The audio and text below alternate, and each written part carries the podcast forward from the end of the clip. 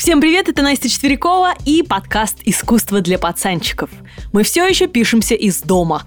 Я жду не дождусь, когда откроется моя любимая студия. Но пока все звуки посторонние, которые вы здесь услышите, списывайте на домашнюю обстановку, ребята.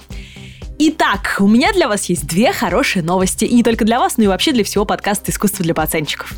Во-первых, у нас прибавилось патронов. И спасибо вам большое, ребята, за то, что, несмотря на кризис, вы помогаете «Искусству для пацанчиков». Это просто супер. Спасибо вам огромное. Мы будем стараться. Ну, а также, как всегда, я хочу поблагодарить индивидуально тех пацанчиков, которые это заслужили. Валерия, Глеб, Богдан Бауф, Дарья Лохвинова, Даша Латуха, Юлия Бой, Бойко, Мирослав В, Вантра, Владислав Соколенко, Александр Поляков, Наталья Тен, просто Наталья. Всем вам, ребята, огромное спасибо, что вы нас поддерживаете вот уже несколько месяцев. Спасибо, спасибо, спасибо огромное. Вторая хорошая новость э, в том, что так очень тяжело, знаете, существовать подкастером вот самим по себе. Я так уже поняла на своем опыте. И очень здорово, что у подкаста «Искусство для пацанчиков» есть друзья. И друзья в подкастах и в подкастерах тоже такие замечательные есть. И вот э, таким нашим другом является Кристина Васовский. Кристине большой привет и огромное ей спасибо за помощь, которую она нам оказывает. И недавно Кристина предложила э, вступить искусство для пацанчиков в их лейбл. Э, это Talk лейбл, э, в котором самые неординарные, самые невероятные, такие очень модные, классные подкасты сейчас. Вот, и Кристина собирает это вокруг себя, там уже такое семейство подкастерское появилось. Поэтому, друзья, если вы захотите с нами запартнериться в смысле моего подкаста, да, вот в искусстве для пацанчиков разместить рекламу, быть спонсорами искусства для пацанчиков, сделать с нами какие-то крутые интеграции, потому что наша тема это позволяет делать очень хорошо, то пишите теперь по адресу infosobaka.talktolk.m. Я еще напишу этот адрес, конечно же, везде в ссылочках и комментариях. Ну, а сегодня мы продолжаем исполнять заявки. Сегодня такое а, по заказам, искусство для, э, по заказам пацанчиков. Ну и я понимаю, я, что вы присылаете огромное количество заявок, комментариев. Я читаю на iTunes, по крайней мере, точно ваши комментарии. И большое вам спасибо за них, кстати говоря и за критику в том числе. Это всегда помогает развиваться. Но э, начну я с исполнения, конечно же, заявок от пацанчиков, которые нам помогают на Патреоне, от наших патронов. Так что у вас есть шанс тоже вот так вот стать патроном искусства для пацанчиков, и ваша тема будет услышана гораздо быстрее, чем просто те темы, которые мы читаем в комментариях. Вот. А, и сегодня мы исполняем а, заказ Э, одного из наших таких уже мощных патронов, уже давних-давних наших поклонников и фанатов. Э, это э, очаровательная абсолютно девушка по имени Валерия, очень умная, очень интересная, которая давно говорит, Настя, пожалуйста, сделайте выпуск про Босха. Давай Босх, вот Босх, это круто и так далее. Я все понимаю, но всегда как-то меня пугал немножко Босх, потому что, ну, это необъятная тема. Представьте себе художника, который, как Джордж Лукас, создал целую вселенную. И из персонажей из его вселенной уже давно вышли с его картин, с его произведений, да, и уже ушли давно там в массовую культуру, ушли давно уже в мемы, ушли в интернет, ушли вообще какое-то огромное количество сувенирки и так далее. Поэтому Босха и рассказать о нем, это просто нереально, тем более в одном подкасте. Поэтому это очень сложная задача, и я ее как-то всегда боялась. Но решилась тут недавно сделать все-таки. Поэтому вот э, исполняем, да, по просьбам пацанчиков. Босх сложная тема еще и потому, что его непонятно как рассмотреть, с какой стороны к нему подобраться. Уж слишком много о Босхе версий, досужих всяких домыслов, каких-то невероятных просто теорий и вот всего много вокруг него. Поэтому я решила дать вам возможность самим выбрать, какая же из теорий вам больше подойдет. Какую из теорий больше и лучше объяснит для вас Босха. Вообще вот эту вселенную Босха. Каждого персонажа Босховского тоже разобрать невозможно, потому что это уйдет на это не один год. Это очень большая работа, как вы понимаете. Вот. И я решила разобрать его с очень неожиданной точки зрения. Я решила рассмотреть Босха как такой пример средневекового мозга. Сейчас мне, конечно, скажут сразу и полетят в меня тапки, я уже это чувствую, я уже это чувствую, что Босх это не средневековье, но-но-но-но, подожди, Настя, Босх это же у нас северное возрождение, и абсолютно верно, это северное возрождение, я прекрасно знаю, что Босх был всего на два года старше Леонардо да Винчи, он был современником Микеланджело, Рафаэли, Боттичелли, ребята, я в курсе, я знаю, но работы Босха, они просто кишат средневековьем, средневековьем и кишат каким-то выводом по средневековью, что ли. Я не знаю, как это правильно объяснить сейчас, но я надеюсь, что когда вы будете слушать подкаст, вы меня поймете. Я долго сомневалась, можно ли Босх рассматривать в средневековой эстетике. И знаете, кто мне помог? Мне помогла замечательная Наташа Вострикова. Я уже, наверное, говорила о ней, но если не говорила, еще раз повторюсь. Это никакая не реклама, это не заказ. Это просто классный лектор, которого стоит посетить каждому в Москве или найти онлайн-лекции, потому что я думаю, что у нее такие тоже есть. Наташа Вострикова. Она просто гениальная, это правда. И вот э, она читает лекции в том числе и по Босху. Я как-то к ней подошла и говорю, Наташа, слушай, а вот можно рассматривать Босха как вот средневековый какой-то вот такой вот мозг? И она сказала, ну, конечно, да, ведь там, где жил Босх, вполне еще было средневековье, несмотря на то, что, да, ученые называют это северным возрождением. Так что я успокоилась, выдохнулась после этого одобрения и, э, собственно, начала делать это с, с этой точки зрения. Вот попробуем с вами разобраться. Так, я поговорю сначала о Босхе, о том, как он повлиял на современную культуру и где в современной нашей культуре его искать, кроме как в принтах на носочках и сувенирчиках многочисленных. Говорят, что вот эти странные фигуры на картинах Босха в свое время вдохновили сюрреалистов. И вот именно сюрреалисты в начале 20 века вытащили его из забвения. В огромном количестве интернет-источников вы можете прочитать о том, что Андре Бретон, предводитель сюрреалистов, говорил о Босхе как от предтечи сюрреализма. Честно, ребят, я вот честно, я перерыла произведение Бретона. Я перечитала его манифесты. Ни одной цитаты в подтверждении этому я не нашла. Поэтому я решила просто вам на примере показать один из самых известных таких примеров влияния э, Босха на сюрреалиста Сальвадора Дали.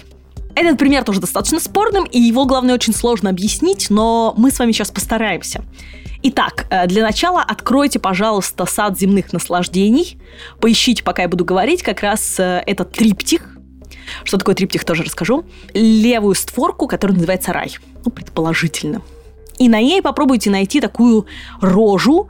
Это пригорок со всякими кишащими гадами и он похож на такой вот э, профиль даже самого Сальвадора Дали, там даже ус такой как будто бы есть. Вот поищите пока эту штуку, а я вам расскажу коротко историю, как все дело было. Так вот, дело в том, что одним из коллекционеров Босха был испанский король Филипп II. Так работы Босха, собственно, оказались на родине Сальвадора Дали в Испании. Однако из знаменитых картин Босха «Сад земных наслаждений» переехала в музей Прада – только в 1933 году из монастыря Эскориал, куда ее, собственно, и отправил Филипп II. В 1933 году у Дали проходили, как мы знаем, выставки в Нью-Йорке, в Париже и в Барселоне. Поэтому вряд ли он мог видеть эту картину в Прадо. В тот год э, ему просто-напросто некогда было это посмотреть. Но ему никто не мешал посмотреть эту картину и изучить ее в монастыре Эскориал. Это я все говорю в доказательство того, что Дали мог видеть этот образ. Так вот, Эскориал, он находится всего лишь в часе езды от Мадрида, где учился как раз Сальвадор Дали. То есть еще в юности он мог, в принципе, изучить работы Босха и видеть их. Это не противоречит. Почему мы знаем, что он был в Эскориале точно? Во-первых, потому что это было потрясающее место такое, почему было, оно и есть. Во-вторых, э, потому что у него есть работы, где он рисовал Эскориал. То есть в подтверждении того, что он там был. И знаете, это не просто монастырь, где молятся, а это целая библиотека, это галерея, это попросту такое огромное культурное учреждение. Так вот, сад земных наслаждений Босха, створка рай. Надеюсь, что вы поискали глазами эту рожу. Пригорок с такими гадами, всякими напоминающие профиль э, человека с большим носом и усами. А теперь откройте картину «Великий мастурбатор» Сальвадора Дали 1929 года. Открыли. Так вот, возможно, что на картине «Великий мастурбатор» вот там такое большое, как бы, какое-то лицо, перевернутое носом вниз. Вот попробуйте сравнить его с тем, что вы увидите у Босха. они очень похожи, они очень прям детально похожи, действительно. И это не только на этих картинах. Э, у него есть еще картина знаменитая «Постоянство памяти», где тоже будет это вот этот силуэт, эта рожа такая, да, с профиль с лицом. Или, например, его работа Сальвадора Дали «Мрачная игра» 29 года тоже вы увидите вот эту же рожу. Многие исследователи говорят, что это просто-напросто скалы Кадакеса, где вырос Сальвадор Дали, и он каждую скалу по имени называл, то есть он просто это видел. Возможно, это так, но, возможно, он их брал у Босха. К тому же, в подтверждение того, что Сальвадор Дали немножко учился у Босха, у него есть серия рисунков, которая изображает конкретно тех вот персонажей, которых он там переработал, как-то переделал, да, в этих рисунках, которых мы видим у Босха. Они очень похожи. Вы, если вы сейчас в интернете просто нагуглите, например, Босх и Дали или что-нибудь в этом роде, вам, я уверена, выйдут эти картинки как раз с рисунками э, Сальвадора Дали и картинками из Босха, и вы можете сравнить, насколько они здорово похожи. Так что сюрреалисты, они уж не такие особенные, если покопаться. Вообще, в, у того же Сальвадора Дали очень много работ других художников в его творчестве, но это отдельный разговор. А вот э, повлиял ли Босх на сюрреалистов, это решайте сами потому что это еще вопрос, да? Но правда в том, что Босха действительно открыли миру только в начале 20 века. В этом нет никакой лжи. До этого работы его считали карикатурами минимум и безвкусицей максимум. Ну, знаете, раз картины Босха повлияли на сюрреалистов, почему бы они не могли повлиять на другие направления, например, тогда? Вот, например, на символистов. Босха, как и символисты, шифровал в своих образах послания о бренном мире. Они тоже похожи очень в этом. Ну, кстати, э, я недавно послушала на тему, почему про символистов заговорила, потому что недавно послушала на тему символистов, русских причем, э, подкаст прикольный такой «Закат империи» называется. И, знаете, все-таки призабавнейшие были у нас с вами предки в начале 20 века. Секс, наркотики, вместо рок-н-ролла поэзия. Ну, это тоже рок-н-ролл, почему нет? Я вам обязательно кину ссылку на этот подкаст в описании выпуска. Сегодня э, на родине художника в Босха, в Хиртоген-Боссе ежегодно проводится в июле фестиваль, вот не знаю, будет ли в этом году, но возможно, что и будет, посвященный его творчеству. Причем, знаете, как там круто? Там герои из картин Босха проплывают по реке Дамель, и это такое завораживающее действие. Я вам ссылочку на этот фестиваль тоже кину обязательно, чтобы вы посмотрели, потому что это, конечно, фантастически абсолютно. Музыкантов тоже вдохновляет Хертоген Боссец, э, Босх. Еще в 1989 году английская рок-группа ХТК, наверное, правильно называется, или XTC, не знаю, как правильно, записала трек под названием «Сад земных наслаждений» для своего альбома «Апельсины и лимоны».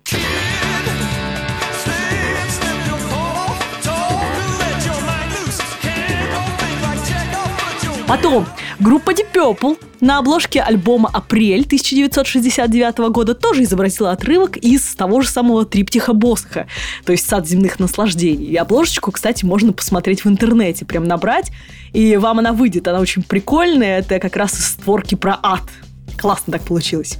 Кстати, э, в этом адском оркестре, вот в створке ад, там музыкантов очень много, ну, потому что музыканты, понятно, в средневековую эпоху считались э, все от дьявола. Все от дьявола. Deep Purple вообще бы, не знаю, прокляли и сожгли бы, наверное. Ну, э, и вот в 2014 году один блогер под ником Амелия э, попыталась перевести в современные ноты те ноты, которыми исписана попа грешника слева под арфой, если вы сейчас посмотрите на створку ад из сада земных наслаждений, это справа такая створочка будет. То вы увидите там грешника, который под арфой лежит придавленный арфой, и на попе у него ноты нарисованы. И вот она перевела эти ноты на современную нотную запись, и получилась музыка. Название этой музыки такое «600-летняя песня из ада». Вообще из зада, из зада. Вот тут очень, знаете, все э, игра слов прям по-русски получается. Так вот, поговаривают, что у этой песни уже есть текст с очень неприличным содержанием, но мне, к сожалению, не удалось его найти, поэтому можем придумать сами. А музычку давайте послушаем.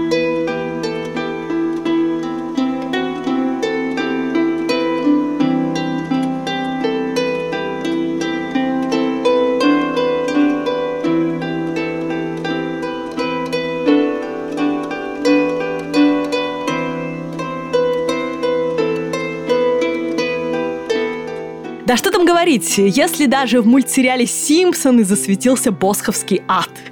Ищите, друзья мои, второй сезон, десятая серия. Там Барт попадает наконец-то в преисподнюю, и вот вы увидите эту знаменитую картинку из триптиха «Сад земных наслаждений» э, Босха. Очень круто. Вообще, мне безумно нравятся «Симпсоны», потому что они такие, такие знатоки вообще всего. Ну окей, это что касается Босха и современной культуры. А теперь поехали в Средневековье.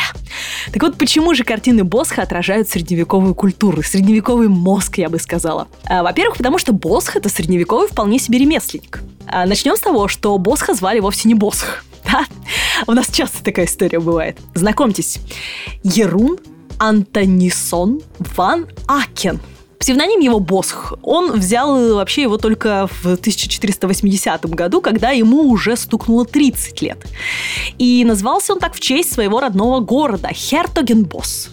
Вот Хертогенбос э, сокращенно обычно люди называют Денбосх. И вот поэтому Босх он забрал себе в имя. А, его отец был мастером на все художественные руки, он был скульптором, художником, декоратором, и э, все это он делал на благо церкви, в которой работал и в которой творил. Если бы Ван Акины, вот это семейство, имели рекламу, то там бы, наверное, была такая надпись типа «Мастерская Ван Акинов. Мы создаем церковное искусство уже три поколения». Приходите, недорого. Да. Так что, как и отец, э, Ерун умел э, ваять, расписывать, плотничать. А вот теперь то, что классно рассказывает как раз Наташа Вострикова. И я прям здесь на нее ссылаюсь. Если мы с вами рассмотрим тот самый собор, в котором работал э, как раз семейство Ван Акинов, собор из Хертогенбосса, это собор святого Иоанна, он создавался с 13 века по 16, то есть постоянно переделывался, там еще пожары были, ну неважно.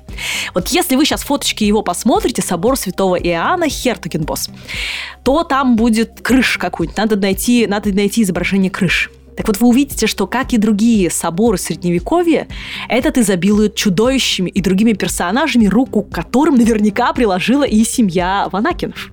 После все эти монстры постепенно, вот Наташа это очень здорово рассказывает, переползают Ага, вот правильно, в его произведениях, которые до нас дошли. Почему бы нет? И, кстати, страшные горгульи — это вовсе никакие не монстры это всего лишь водостоки. Вообще само слово «гаргулья», оно французское.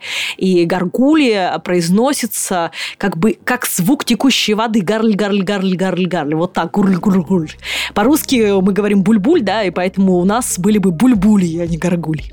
И гаргулья – это вот э, водостоки, абсолютно точно. Легенду про них, э, если хотите, потом как-нибудь расскажу, напишите мне. Или в сетях. Давайте в сетях просто в своих. Настя 4Ч. Вы, кстати, можете меня найти всегда по этому нику, 4 цифрой. Я там просто сделаю публикацию про горгули отдельную, потому что это очень длинная история, рассказывать не особо здесь хочется, много времени уйдет. Так вот, горгули это те же бульбульи, да, просто гарль, гарль, гарль, гарль, звук воды. И это водостоки самых странных форм. Причем история о том, что эти монстры должны отпугивать нечистую силу, она, конечно, есть, но больше в рассказах экскурсоводов, чем на самом деле. Специалисты называют такие изображения маргиналиями и исследуют их не только на средневековых соборах, но и на картинах Босха, и на полях церковных книг различных, часословов, псалтырей средневековых и так далее. Так вот, на этих картиночках творятся разные бесчинства. Такие, что картины Босха покажутся вам всего лишь милыми мемами на средневековые шедевры. Если вам интересно об этом подробнее узнать, то добро пожаловать в мир страдающего средневековья. Замечательные книги, портала, я уже о нем, наверное, говорила не раз в подкасте, я являюсь большим фанатом страдающего средневековья. И там прям максимально подробно об этом прописано. Можете поискать просто фоточки там, не знаю, вот, э, например, Горлистонская псалтырь, да, в Великобритании, вот если вы ее сейчас погуглите, там будет э, мужчина, который вам попу подставит, например, прямо под лицо. Такое же вы можете найти и в картинах э, Босха запросто, там тоже много-много поп. Поэтому это такие вот истории, которые конкретно из средневековой культуры идут, из церковной. Это нормально, маргиналии, они существовали тогда. Для чего они были сделаны? Ну вот, почитайте «Страдающий средневековье». во-вторых, почему средневековый мозг? Босх – знаток крестьянского контента. Так, в страдающем средневековье, кстати, я прочитала э, такие удивительные средневековые народные религиозные хохмы. Ну, например, знаете ли вы, что люди того времени посмеивались над святым отчимом Христа Иосифом? Потому что по крестьянским сплетням рога ему наставил сам Святой Дух. Нормально, да? А, и изображали Иосифа всегда таким стирающим пеленки, готовящим обед, ну как будто он вообще не при делах. Все эти средневековые поверья есть и у Босха. Например, попробуйте найти Иосифа на триптихе поклонения волхвов. Прям гуглите «Босх. Поклонение волхвов». Тоже в Прадо, кстати, находится, как и сад земных наслаждений. В Мадриде. Так вот, а, если не нашли, я вам сейчас подскажу. Левая створка, если вы сейчас смотрите на него, левая створка, и в полоборота, там на заднем плане, под такой покой, косившейся крышей сидит э, мужчина, сидит мужчина, который стирает пеленки, кипятит пеленки. А в это время в центральной части, э, в центральной створке кипит жизнь, там богатые цари приносят дары Деве Марии и Христу. В общем, все что-то происходит, да, а он там кипятит пеленки во всем. Или, например, есть э, знаменитый такой босховский триптих «Воз сена». Это вообще иллюстрация народной крестьянской нидерландской песни, припевом которой было такое. В конечном счете все обернется «Хой!» Хой!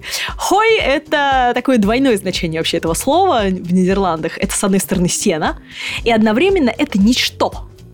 Ничто. В этой же нидерландской народной песне поется про что? Там поется про то, как Бог сложил подобно копне сена все, что есть на свете хорошего, предназначив все это для общего блага. Однако, каждый человек стремился захапать себе все свое, не делиться ни с кем – а еще э, сено как дешевый товар, символ ничтожности материальных благ было в средневековой культуре, поэтому его тоже часто использовали во всяких там песнях, легендах, сказаниях, пословицах. И вот воз сена также на простонародном языке, кстати, обозначал еще обман и ложь. Потому что в Нидерландах до сих пор сохранилась пословица «отвести сено кому-либо», что значит «надуть человека». Босх прекрасно знает, как мы понимаем, крестьянскую средневековую традицию и обильно ее использует в своих картинах. Брегель будет делать это еще круче, да, у него там есть картины, на которой 100 поговорок, 100 пословиц э, будет одновременно. Но вот у Босха это тоже все есть. Следующий пункт. Готовы? Следующий пункт – босс в клубе. Нет, не в том клубе, где дынс, дынс, дынс, дынс. Немножко в другом. Так вот, мы очень мало что знаем о Босхе. Мы э, знаем, что он женился в 1480 году на богатой барышне, достаточно богатой. Алейт, сейчас я буду по буквам говорить, Алейт Гоярдс ван ден Меервенне. Хух, выговорила. Она была из купеческой семьи, и как бонус вместе с женой он получил доступ в закрытый религиозный клуб купцов. Ну, тогда все элитные клубы, это в принципе тоже снова средневековая традиция, возникали под эгидой какого-нибудь святого. И вот эти ребята, купцы, принадлежали к братству Богоматери. Они решали за большим столом не только бизнес-вопросы, но и были филантропами, конечно же, и, конечно, единственно правильными верующими. Единственно правильными в кавычках, само собой. Кстати, к этой же тусе принадлежал легендарный автор похвале глупости Эразм Роттердамский. Не читали? Рекомендую почитать потрясающее произведение. Такое актуальное, как никогда. Да не будет принята новая конституция клубным символом э, этой вот э, тусовки, в которую попал Босх, был лебедь. И, конечно же, Лебедь должен был говорить об элитизме, чистоте собравшихся. Ну, еще они ели лебедей на этих вот самых собраниях. Кстати, сохранился список э, членов братства, и в его числе есть вот Иероним Босх. Хранится в Брабанском историческом архиве в Хер- Хертагенбоссе. Так что вот есть даже документ. Очень мало документов о Босхе, но вот этот документ существует. И, кстати, у Босха лебедь тоже частенько изображается в самых приятных местах на его картинах. А у него, знаете сами, приятных мест не так много на картинах. На его работах. А, например, в триптихе «Сад земных наслаждений». Как вы думаете, где лебедь? Ну, конечно же, в раю. А как же иначе? Он там на Врайском озере. Плавает справа, кстати, недалеко от этого холмика рожи, про которого я говорила у Сальвадора Дали. Или, например, работа «Брак в Кане Галилейской», Босха, можете тоже ее нагуглить. Там тоже гостей почуют как раз лебеди. А вот вопросы, обсуждаемые за этим столом в этом клубе, частенько попадали тоже на картины Босха. Ну, например, риторика о том, что миром правят деньги, логичная вообще среди купцов, и что церковь постоянно обирает народ, бизнесменов, вероятно, очень здорово отразились тоже во многих работах художника. Ну, например, в работе, в той же, которую я уже упоминала, «Воз сена», откройте еще раз, вообще не закрывайте его работу, мы к ним будем периодически возвращаться где все в этом мире стремятся к деньгам. И короли, и Папа Римский там тоже бежит к этому возу сена, да, как бы захапать себе хочет свою долю. Там, понятно, Папа Римский с его индульгенциями, простолюдины, которые ради денег там готовы убить, ограбить, все что угодно сделать, да. Все, получается, в мире Босхова, в его вселенной, они все стремятся к деньгам. И я думаю, что разговоры об этом как раз ходили э, вот за столом в этом клубе, в который попал Босх после женитьбы. К тому же Босх в этом обществе узнавал и последние тренды в литературе. Слава печатному станку Гутенберга, который заработал в 1455 году, как известно. И первым бестселлером, между прочим, этого станка стало произведение «Корабль дураков» Себастьяна Бранта. 1494 года. Тоже, кстати, классное произведение. Себастьян Бранд «Корабль дураков». Я вам все это выпишу просто в списочек э, под э, подкастом. И в этом произведении Бранта миром правит мистер Феннинг. Это тогдашняя валюта. А в 1495 году у Босха появляется произведение «Корабль дураков», который прекрасно разбирает э, Паула Волкова. И особенно мне нравится ее сравнение в этом разборе с церковной архитектурой. Перескажу вкратце. В общем, в церкви кораблем называют часть церковного пространства, в котором сидят люди. Кораблик или ковчег, ну вот суть одна. И вот представьте себе Босх на своей картине как будто бы оглядывается в храме, да, с позиции своего благочестивого ордена на всех этих людей в храме и видит, кто его окружает. Вот такая интересная, да, позиция. И если вы посмотрите на эту картину, давайте еще раз Босх, корабль дураков, открывайте, то вы увидите, что на одном корабле бухающие монахини и монахи, монахи а, жадные бюргеры. И э, среди всего этого вот этого вот жути, да, вот этой вот, только один шут в сторонке сидит на все это смотрит на весь этот беспредел и помалкивает потому что он один, кому дозволено было вообще-то, честно говоря, говорить. И говорить правду. А правда тут ой-ой-ой, как горька. Ну, сорян за пафос, пацанчики. Говорю как есть. Кстати, после картины Босха «Корабль дураков» не забудьте заценить черно-белый фильм 1965 года, который тоже называется «Корабль дураков». Это все связано. Автор его режиссер Стэнли Крамер. И там все то же самое, только в стиле 60-х годов. И даже горький шут присутствует. А, честно говоря, если сегодня снять такой же фильм, опять же, ничего не изменится. Вот ничего не изменится абсолютно. Следующий пункт. Босс в секте. И здесь дальше знак вопроса нужно поставить, потому что это одна из версий, но очень любопытных версий, черт возьми. Так вот, историк и искусствовед Вильгельм Френгер еще в середине 20 века предположил, что Босх изображал так много голеньких людишек на своем знаменитом триптихе «Сад земных наслаждений», что мог бы вполне принадлежать к секте адамитов. А адамиты вообще ребята веселые и голые. Они называют себя детьми Адама, поэтому адамиты. И вот у Адама Босха тоже не прикрывается ничего фиговым листочком. Он ходит, в чем Бог, так сказать, сотворил. А, хотя в средневековой эстетике обычно Адам, ну, как-то все равно чем-то да прикрыт. Так вот, адамиты, оказывается, и сегодня проводят службы. Я не приглашаю, ребят, нет, никого. Ну, просто на всякий случай. Последнюю секту адамитов в России наблюдали в 2008 в Рыбинске. Там службы проводились на квартире.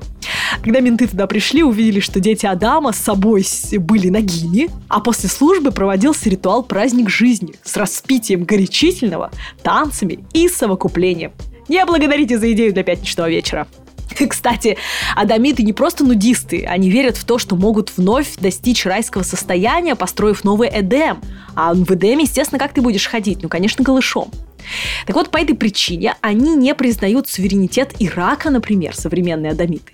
Потому что на территории Ирака, по легенде, и находится Эдем. Или Ган-Эден.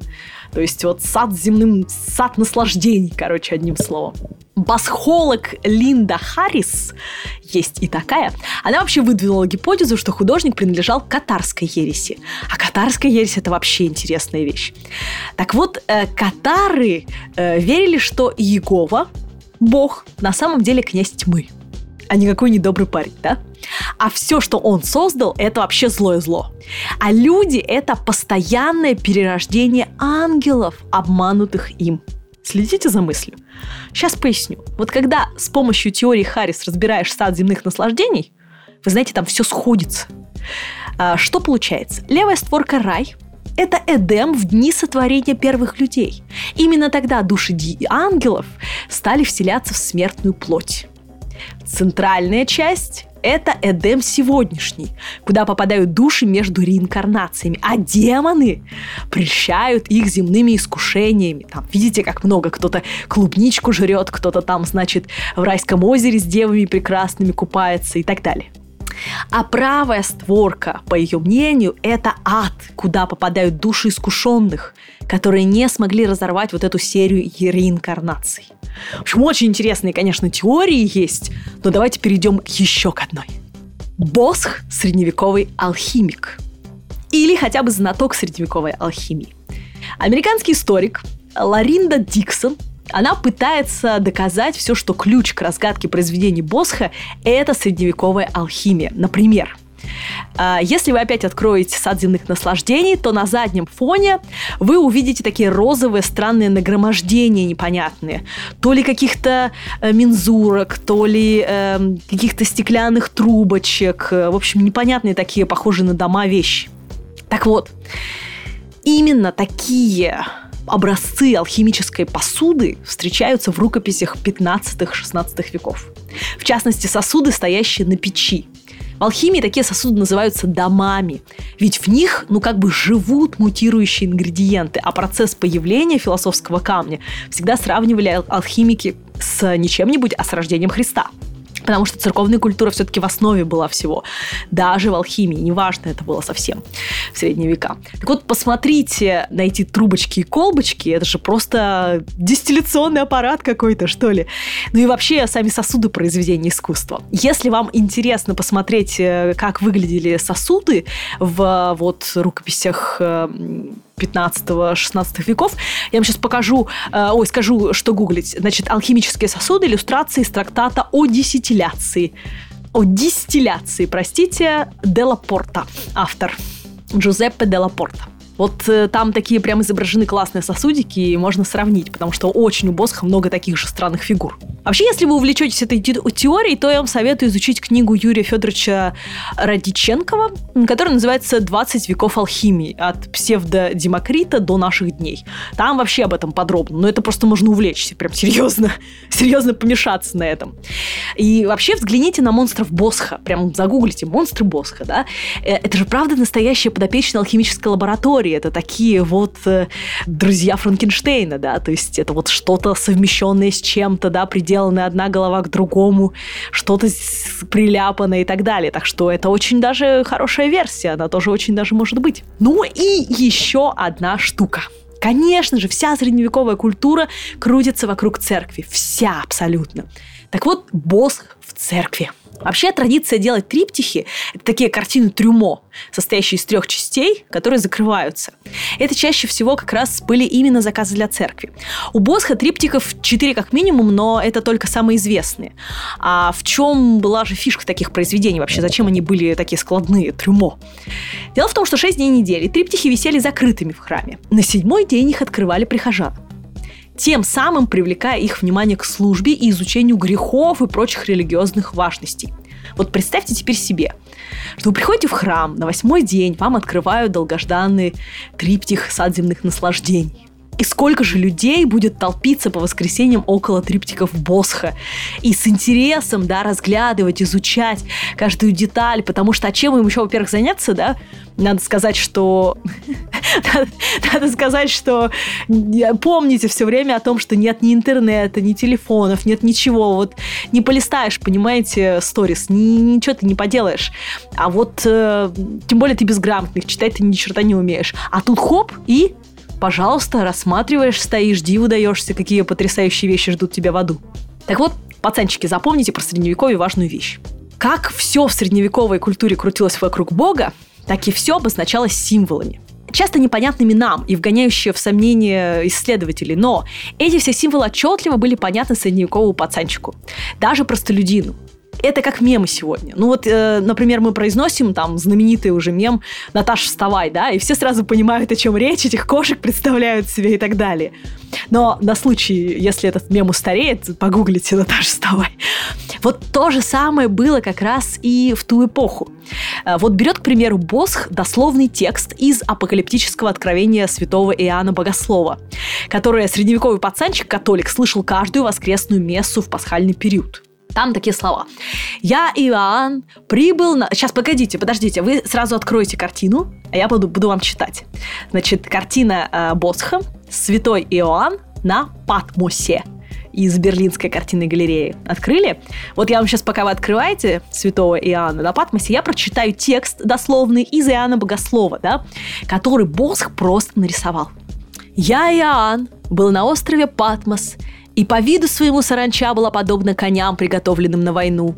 И на головах у них венцы, похожие на золотые. Это в нижнем правом углу, смотрите, срочно на такую саранчу.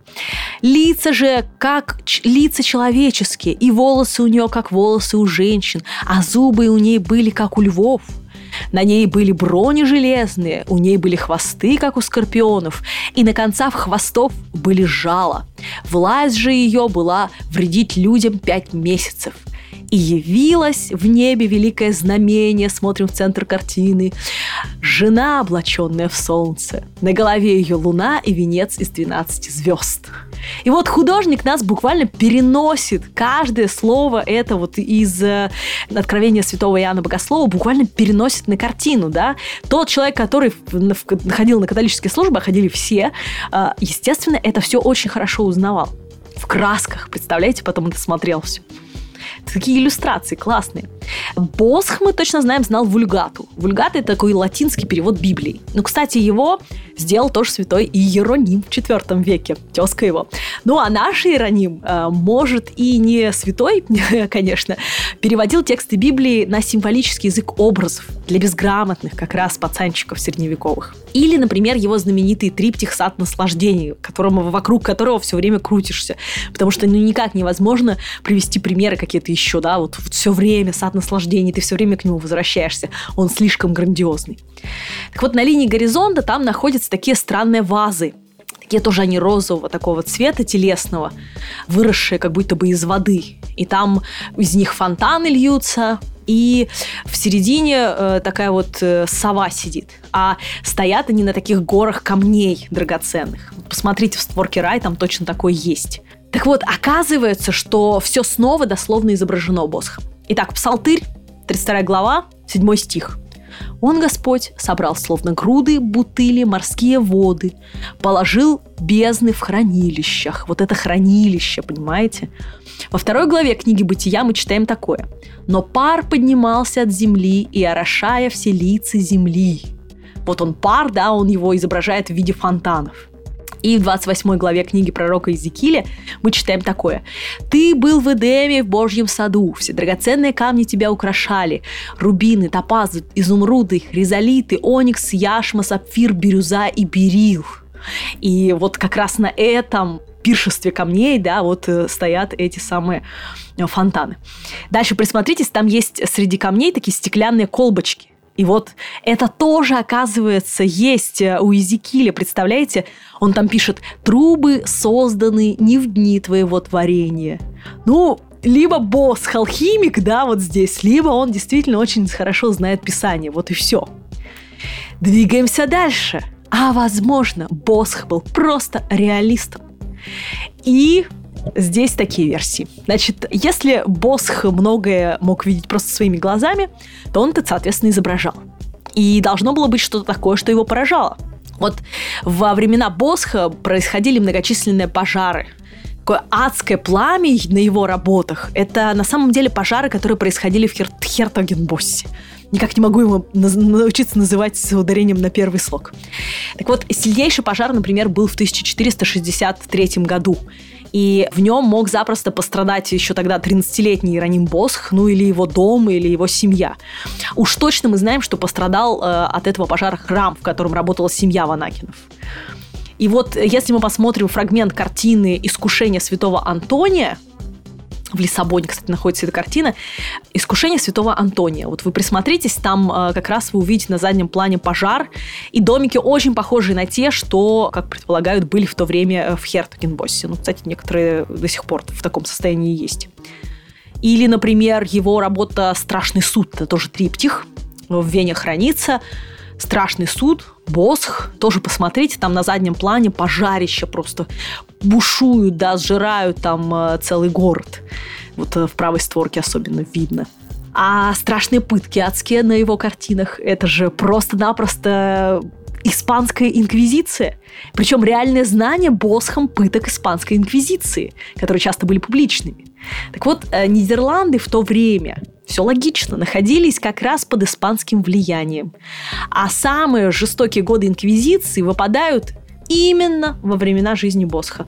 Испанская инквизиция и была создана не в далекое темное средневековье, как нам часто стереотипно кажется, а как раз в 1478 году Фердинандом II Арагонским и Изабеллой I.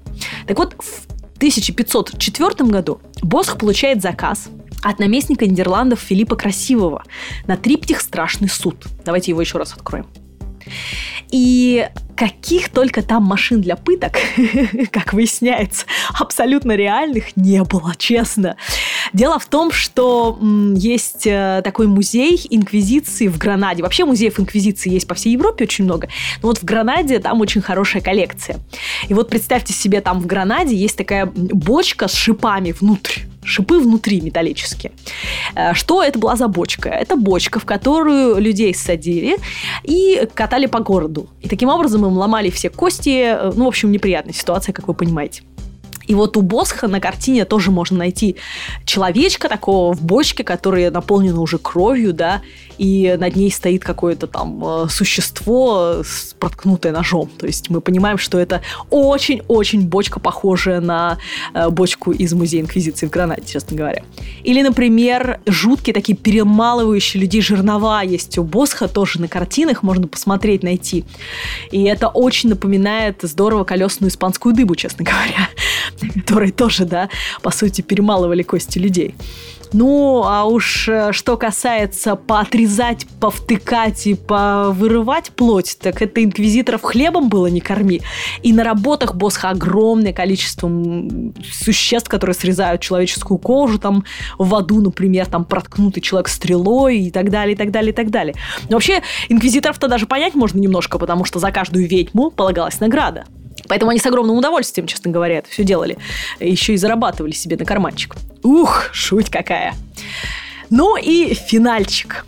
Давайте поговорим о фигуре самого Босха. Ведь э, многим исследователям кажется, что они очень часто его, его образ, его лицо встречается на картинах, потому что действительно на многих картинах есть такое повторяющееся бледное личико, иногда в очках, э, вот, которое похоже действительно чем-то на Босха, по крайней мере, такого, каким мы его с вами представляем и каким представляют его себе исследователи.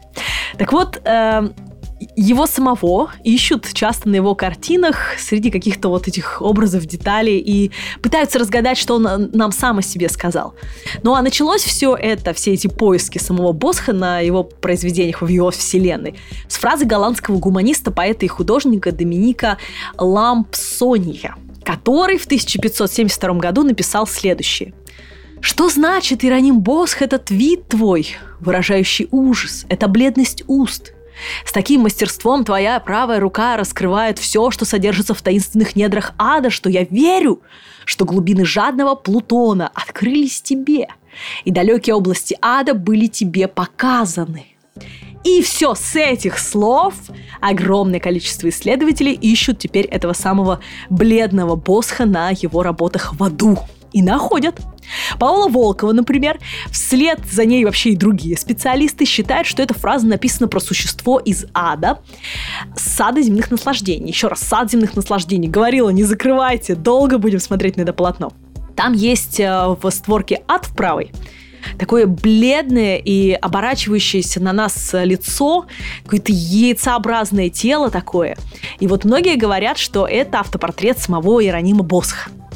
Вот, э, например, историк искусства Ганс Бельтинг, он считает, что художник включил свое собственное изображение в сад земных наслаждений и предполагает, что босс, э, как он описывает, а человек, туловище которого напоминает треснувшую яичную скорлупу, который иронически улыбается, смотря на все сцены ада.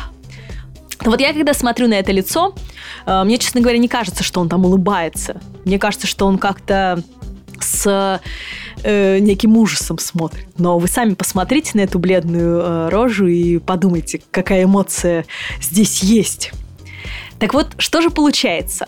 Сам себя моралист Босх моралист, потому что, ну, он же пишет, да, как люди будут страдать, если они будут грешить, и что их ждет там в раю, что, ну и так далее. Он моралист, конечно, он пишет о недостатках людей своей работы, безусловно. Так вот, сам себя моралист Босх поместил, заметьте, в преисподнюю. Тогда вопрос, за какие грехи? И вот здесь самое интересное. Давайте заглянем в бледное яйцеобразное тело босха-монстра. Видите? Видите, это же не просто тело. Это же настоящий бар. Вон там есть бочка вина, выпивохи за столом сидят. А бледность его лица чего? Конечно, от похмелья, например. Или вот эта вот неустойчивость на ногах-лодках. Посмотрите, у него ноги лодки во время возлияния это же вполне объяснимо алкогольным опьянением, объяснимо. То есть все эти признаки пьянства, и э, это действительно, если Босх изобразил самого себя, значит, он себя корил за грех пьянства, за грех э, любви к выпивке. Вот э, смотрите, за что он себя поместил в ад. Интересно же это, интересно. Ну, мы можем, конечно, порассуждать еще о белочке и прочих сопутствующих алкоголизму галлюцинациях и неприятностях, которые могли бы вдохновить на такие невероятные образы художника, и это возможно так. Но мне бы хотелось все-таки остановиться на этом. Босх, он ведь в первую очередь изображает грех и порог. Он, как я уже сказала, моралист и он наследник средневековой эпохи, кто бы там что ни говорил. Я думаю, что я это сумела доказать, я очень надеюсь, да, и что вы вот этого тоже поняли. А вообще откуда его образы? Каждый из вас может принять ту или иную точку зрения о них, рассказанную сегодня. То есть я достаточно рассказала вам версий разных, и алхимическую, и версии про секты и так далее, и так далее, да, чтобы самому, в принципе, начать трактовать страшилки художника. Так что вы сейчас так вот с минимальным таким набором вполне себе можете стать тоже ценителями Босха и почему бы нет, проанализировать его произведение на собственный лад. Спасибо большое за внимание. Надеюсь, я вас не утомила. Босс, пусть пребывает босс, пусть пребывает со всеми нами. Ну и хорошего вам настроения. Я желаю поскорее выпутаться из коронавирусной всей этой депрессии. И прийти в нормальную, реальную жизнь. Если приснится сегодня что-нибудь из Босха, на меня не гнать, ребятки. Пока!